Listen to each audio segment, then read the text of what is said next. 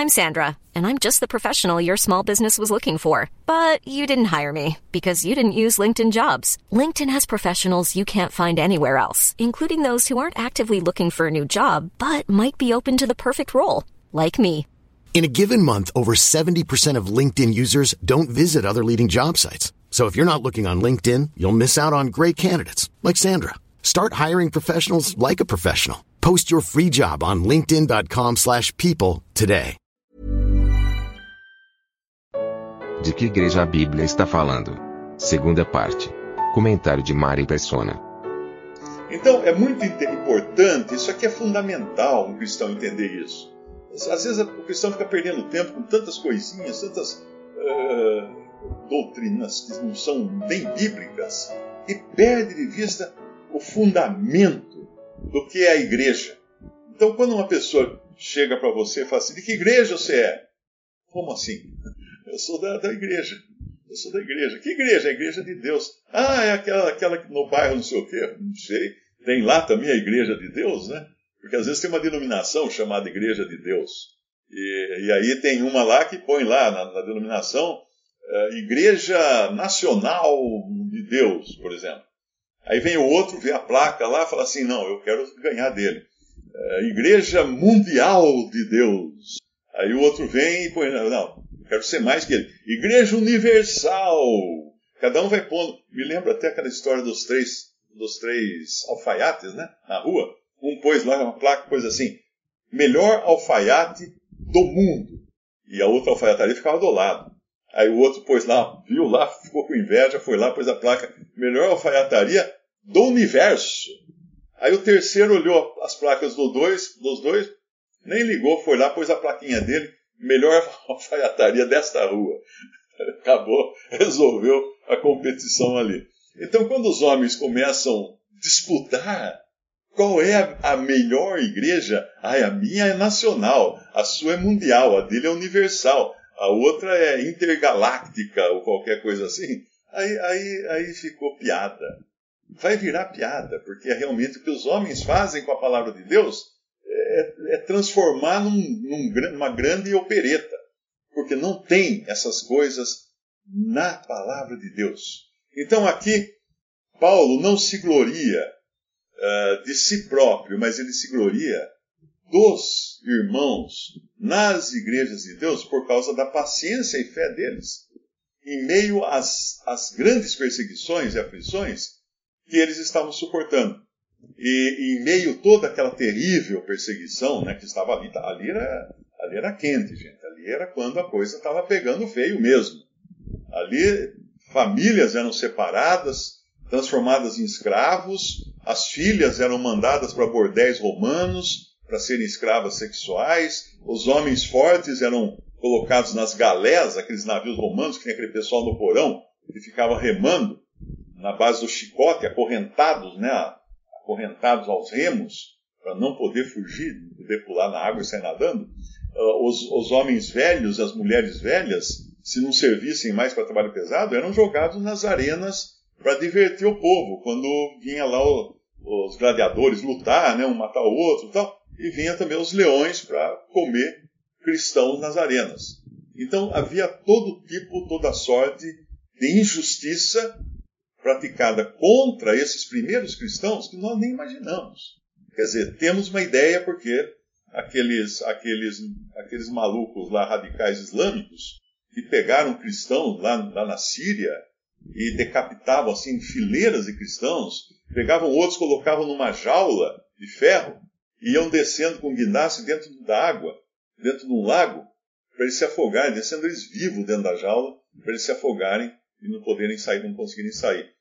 Essa maldade toda, pensa bem, é porque contra quem essas pessoas querem fazer essa maldade? Eles não podem fazer mais contra Jesus, porque ele não está aqui. Fizeram uma vez contra ele, não podem fazer mais. Então eles fazem contra quem? Contra os filhos de Deus, contra os crentes em Cristo. Porque e quando eles fazem isso, é claro que eles não vão escapar incólumes, porque tudo isso está anotado no caderninho de Cristo, muito bem anotado, porque um dia vai haver a, a justa, a justa retaliação do Senhor contra esses que uh, maltrataram os membros do seu corpo.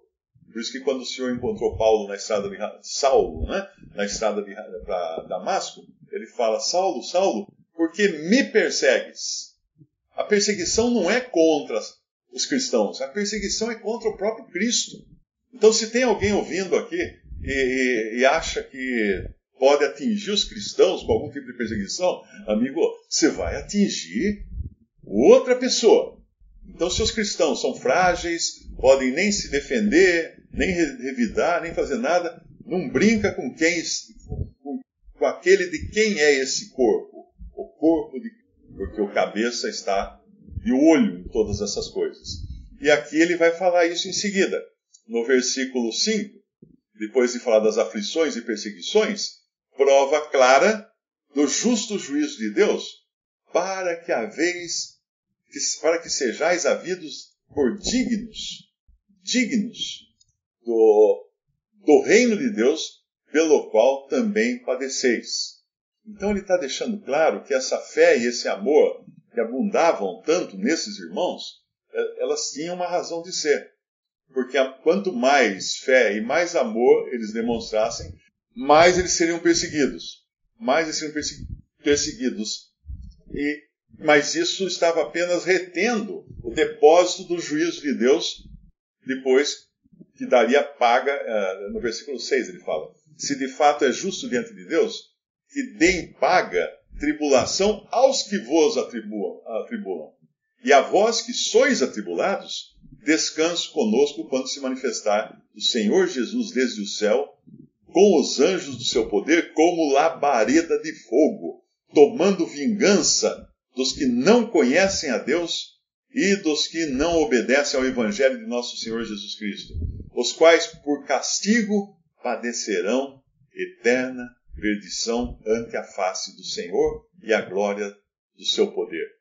Quando ele vier, quando o Senhor vier, para ser glorificado nos seus santos e para se fazer admirável naquele dia em todos os que creem, porque o nosso testemunho foi crido entre vós. Então, essa essa passagem aqui é muito animadora, né? principalmente para aqueles que estão passando por provações e perseguições pelo nome de Cristo. A Bíblia diz muito claro: não vingueis a vós mesmos, mas deis lugar à, à justiça ou à vingança do próprio Deus. E é interessante a gente até ler em Romanos capítulo 13, em Romanos capítulo 13, eu acho que não é Romanos capítulo 12. Romanos capítulo 12, ele fala assim, no versículo 17: A ninguém torneis mal por mal Procurai as coisas honestas perante todos os homens. Se for possível, quanto estiver em vós, tende paz com todos os homens. Não vos vingueis a vós mesmos, amados, mas dai lugar à ira. Ou seja, deixa de lado a ira. Porque está escrito: Minha é a vingança, eu recompensarei, diz o Senhor. Portanto, o cristão não tem nada que se vingar. O israelita tinha, o hebreu tinha, o judeu tinha. Porque a promessa dele era terrena. Então o cara veio, tomou a terra dele, ele tinha que se vingar, ele tinha que tomar de volta a terra. E isso era na base da espada, e ainda aprovado por Deus, aprovado por Jeová, porque eles eram um povo terreno e eles tinham direito à terra, porque o Criador da terra tinha dado para eles. Não venha outro lá falar assim, não, mas eu estava aqui primeiro, então estava aí primeiro. Só que quando Jeová tirou os hebreus do Egito, ele deu a terra para eles e mandou exterminar os povos que estavam na terra da Palestina. Alguém fala, mas que, que injustiça, eu pergunto para você. Quem ensinou você o que é justo, justo e injusto? De onde vem o seu conceito de injustiça? É? Você aprendeu isso do, dos símios? De onde acredita ter evoluído? Não. É porque Deus coloca no coração do homem esses conceitos de justiça e injustiça. Mas no caso das nações que, que Deus ordenava, ordenava que os hebreus exterminassem na terra, era porque a medida de iniquidade daquelas nações tinha atingido um grau tão elevado que tinha chegado a hora de Deus julgá-las. Tem um versículo interessante no Antigo Testamento, não vou procurar agora, que pode demorar, uh, que fala lá de algumas, alguns povos que Israel estava entrando na terra e exterminando alguns povos. Aí dizia lá dos amorreus que a medida da iniquidade dos amorreus ainda não tinha atingido o nível que eles uh, mereciam ser exterminados, erradicados da terra. Então, voltando ao nosso, ao nosso Romanos 12 aqui, uh, embora no Antigo Testamento você encontre vingança, mas o cristão não. O cristão não revida, o cristão não se vinga. Pelo menos foi isso que o Senhor escreveu. O Senhor disse né? nos Evangelhos, o autor da lei, que dizia olho por olho, dente por dente, era o Senhor Jesus, era Jeová. Jeová no Antigo Testamento era o mesmo Jesus do Novo Testamento. Jeová escreveu a lei com o dedo, né? Eu deu a, deu a lei para Moisés por intermédio de anjos, olho por olho, dente por dente. Quer dizer, se tomou um tapa, deu outro. Se tomou um soco, soco deu outro. Tomou um tiro, deu outro. Era assim que funcionava, se bem que eles não tinham tiro na época, mas de qualquer maneira era, era na, a, a reação, toda ação demandava uma reação igual ou maior tamanho. Agora, quando o Senhor Jesus veio ao mundo, nos evangelhos, ele fala assim: Ouvistes o que foi dito? Dito por quem? Por mim, lá, eu, Jeová, no Antigo Testamento. Olho por olho, dentro por dentro.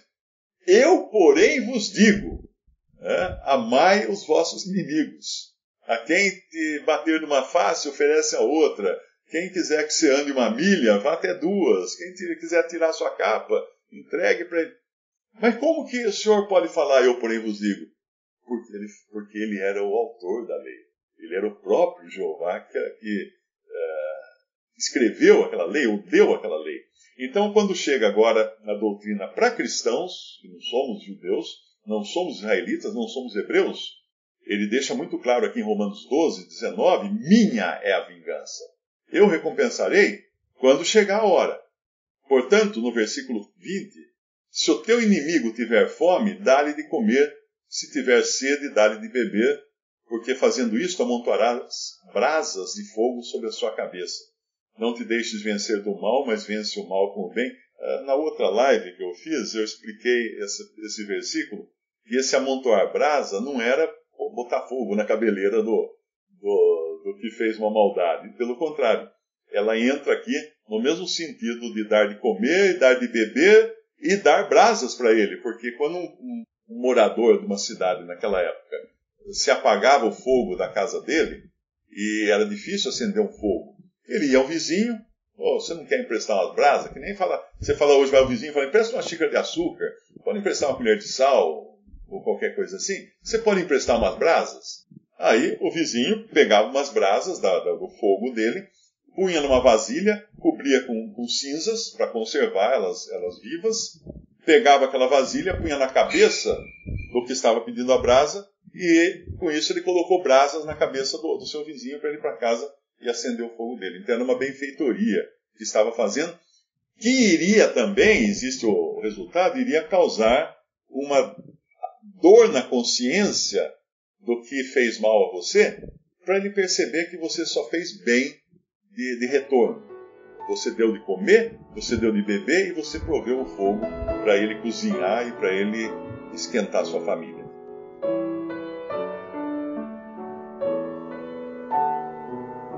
Visite respondi.com.br. Visite também 3minutos.net.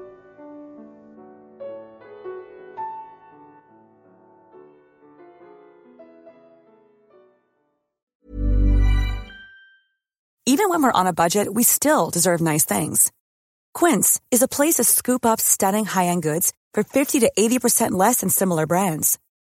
They have buttery soft cashmere sweaters starting at $50, luxurious Italian leather bags, and so much more.